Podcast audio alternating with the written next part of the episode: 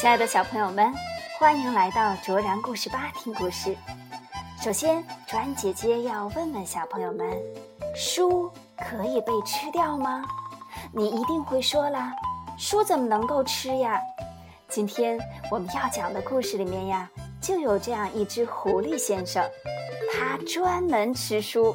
他会在喜欢的书上撒上盐和胡椒粉，然后啊呜啊呜地吃掉它。他还边吃边说：“哎呀，真是太香了！”狐狸先生的胃口大得惊人，怎么吃都吃不饱。有这样的事儿吗？让我们一起来听今天的故事：吃书的狐狸。德国的弗朗齐斯卡·比尔曼著会，王从兵翻译。北京科学技术出版社出版。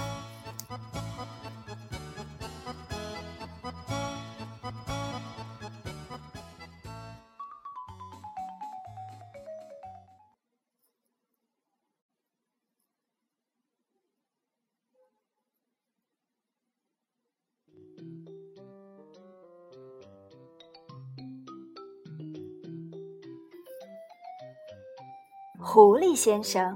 非常喜欢书，他的喜欢实在是与众不同。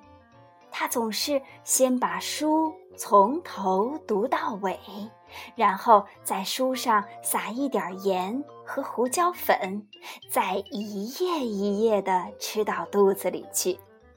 就这样，狐狸先生不仅从书中得到了学问，还安慰了自己饥饿的肚子。可是，狐狸先生的胃口大得惊人，怎么吃都吃不饱。狐狸先生一天最少吃三顿，而买书总是要花很多钱，他那点可怜的积蓄很快就被花光了。狐狸先生变卖了所有家具。屋子里只剩下了一张桌子、一个破床垫和一把旧椅子了。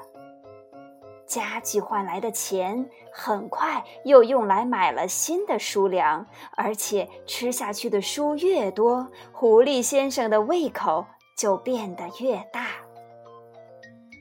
狐狸先生总是饿得肚子咕咕叫。所以读书的时候免不了要分心，每一行字都要读上两遍，可真是辛苦。但是狐狸先生是谁呀？他可是一只狡猾的狐狸，他早就盯上了一座房子，那里的书多的数也数不清，比他小时候最爱去的巷子里的好望角书店多十倍。一百倍，甚至是一千倍。狐狸先生还没有走到房子跟前，就有一股诱人的浓浓书香飘进了他的鼻子里。狐狸先生走进房子，啊，我的天哪！像运动场一样宽敞的房间里，一眼望去全都是书，每个书架。都满满当当的，嗯，肯定好吃，肯定好吃。狐狸先生不停地吧嗒着嘴，而且这里不用付钱就可以把书带走，简直像做梦一样。从那以后，狐狸先生成了图书馆的常客。他悄悄地品尝着每本书的味道，闻一闻，舔一舔，偶尔还尝上几页。一旦找到适合自己口味的，就全都塞到书包里，带回家慢慢吃。这样的日子持续了好一段时间，但是时间长了，总会被人发现。越来越多的读者向图书管理员抱怨，说有些书页被啃破了。管理员也注意到了书架上有很多书都是湿乎乎的，而且闻起来还有一股动物的气味儿。有些书则干脆消失得无影无踪。真是太奇怪了。管理员决定把这件怪事儿查到底，弄个水落石出。管理员觉得狐狸先生有点可疑，认真想一下，狐狸先生从来没有还过一本书。于是，管理员开始悄悄地盯着狐狸先生的一举一动。终于在一天早晨，管理员看到了惊人的一幕：狐狸先生。首先闻了闻几本地理书，撇了一下嘴，把它们放回了原处。接着慢慢向俄语名著走去，在那儿抽出一本装帧精美的书，飞快地打开装有盐和胡椒粉的瓶子，欢快地吹着口哨，在书上撒满了调料，最后。吧嗒了一下嘴，使劲儿的朝书大口咬下去。狐狸先生一点儿都没有浪费，就连封面和读者服务卡也一起享用了。管理员在一旁看得目瞪口呆，直到狐狸先生吃完了这顿早餐，才回过神儿，从藏身之处跳了出来。吃书贼！管理员愤怒的大喊：“还不快把我们的书从你的臭嘴里吐出来！”哎呀呀，吓死我了！大吃一惊的狐狸先生连忙把嘴里的最后一口书咽了下去，并且装出了一副无辜的样子，看着管理员：“你怎么可以这样糟蹋书呢？”管理员严厉地说：“从今天开始，请你不要踏入图书馆半步。”狐狸先生拖着沉重的脚步回到了家，他非常伤心，因为好日子就这样结束了。断了书粮之后，狐狸先生变得非常可怜。他只好将就着吃一些广告页、传单和免费的报纸。实在饿得受不了时，甚至去房后的垃圾桶里翻废纸。这样一来，狐狸先生丝绸般的皮毛渐渐失去了光泽。更加严重的是，他的消化也出现了大问题。夜里。饥饿的狐狸先生常常梦见自己在五星级大饭店享用六百多页的小说，可是早晨醒来时，肚子还在咕咕的叫。这种日子再也过不下去了。他想出了一个大胆的计划，尽管他以前一直都是一个遵纪守法的好公民。如果不算图书馆那件事儿的话，狐狸先生借来了弗里达阿姨的羊毛帽子，他戴上帽子，挎上书包，出发了。目标就是巷子里的好望角书店。到了书店，狐狸先生一脚踹开门，抢劫！举起手来！他大声吼道：“快把书放到我的书包里！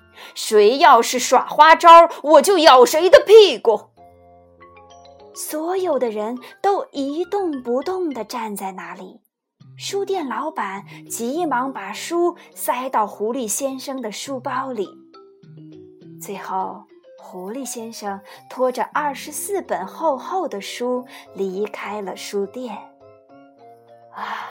太沉了，狐狸先生想，下次先去食杂店借一辆小推车就好了。第一次抢劫，当然没经验了。狐狸先生关上房门，迫不及待地翻开了第一本书。就在他贪婪地享受第七本书时，门铃响了。你被捕了，一位胖警察对狐狸先生说：“因为你抢劫了书店。”看来还是有人认出了狐狸先生，尽管他用弗利达阿姨的羊毛帽子罩住了头。真倒霉！狐狸先生努力的解释，没完没了的道歉，但这些都没有用。犯法就是犯法。胖警察逮捕了狐狸先生，把他关进了监狱。现在，狐狸先生每天只有面包和水，看不到任何一本书，甚至连有文字的纸都见不到了。这是针对狐狸先生的特殊惩罚，这一定是中世纪最残酷的惩罚。狐狸先生想：这样的日子，我熬不过三天半。狐狸先生的处境很不妙，可他竟然想出了一个新的主意。狐狸先生开始哄骗监狱看守舒尔兹，他把从书中看到的所有好听的话说了个遍。终于，舒尔兹给他拿来了纸和笔。狐狸先生开始不分昼夜地写东西。他的想法源源不断地从笔尖流淌出来，化成文字落在纸上。他写的纸越来越多，很快就堆满了整个牢房，最后连睡觉的地方都没有了。不过这也不是什么问题，因为现在狐狸先生根本就不休息，他真的是写个不停。过了两个星期，狐狸先生的书终于完成了，厚厚的有九百二十三页，简直是个超级巨无霸！狐狸先生的口水都快流出来了。看守舒尔兹也高兴的坐不住了，因为他曾经在倒茶的时候瞄过一眼狐狸先生写的小说。知道那里面的故事有多精彩。舒尔兹帮过狐狸先生很多忙，而且还特别认真地给他削过铅笔。为了表达感激之情，狐狸先生同意舒尔兹带走他的小说，当然只是借给他看。接下来的两天，舒尔兹没有来上班。看完狐狸先生的书后，舒尔兹明白了，这个狐狸绝对是位了不起的作家。激动不已的舒尔兹差点儿也把书吞进肚子里。当然，他没有那样做，他只是在回监狱的路上拐了个弯儿。狐狸先生渐渐等急了。他恨不得立刻把书吞进空空的肚子里，因此，当他看到舒尔兹抱着他那本厚厚的小说出现在牢房门口时，兴奋地跳了起来。狐狸先生幸福地大吃大嚼，而舒尔兹则在一旁不停地称赞他的小说。说他的语言是多么优美，思想是多么丰富，结局是多么令人意外。狐狸先生一边吃，一边听，一边听，一边吃。狐狸先生，舒尔兹最后说：“把你的小说变成一本真正的书，你觉得怎么样？”我的意思是，我们可以在书店卖这本小说。刚听到“书店”两个字时，狐狸先生着实吓了一跳，嚼在嘴里的几张书页都掉到了地上。但是，当他明白了舒尔兹的意思之后，就恢复了平静。嗯，狐狸先生一边擦着嘴，一边说。你看着办吧。舒尔兹在回监狱的路上拐了个弯儿，去的地方就是复印社。他把狐狸先生的小说全部复印了下来，真是有先见之明啊！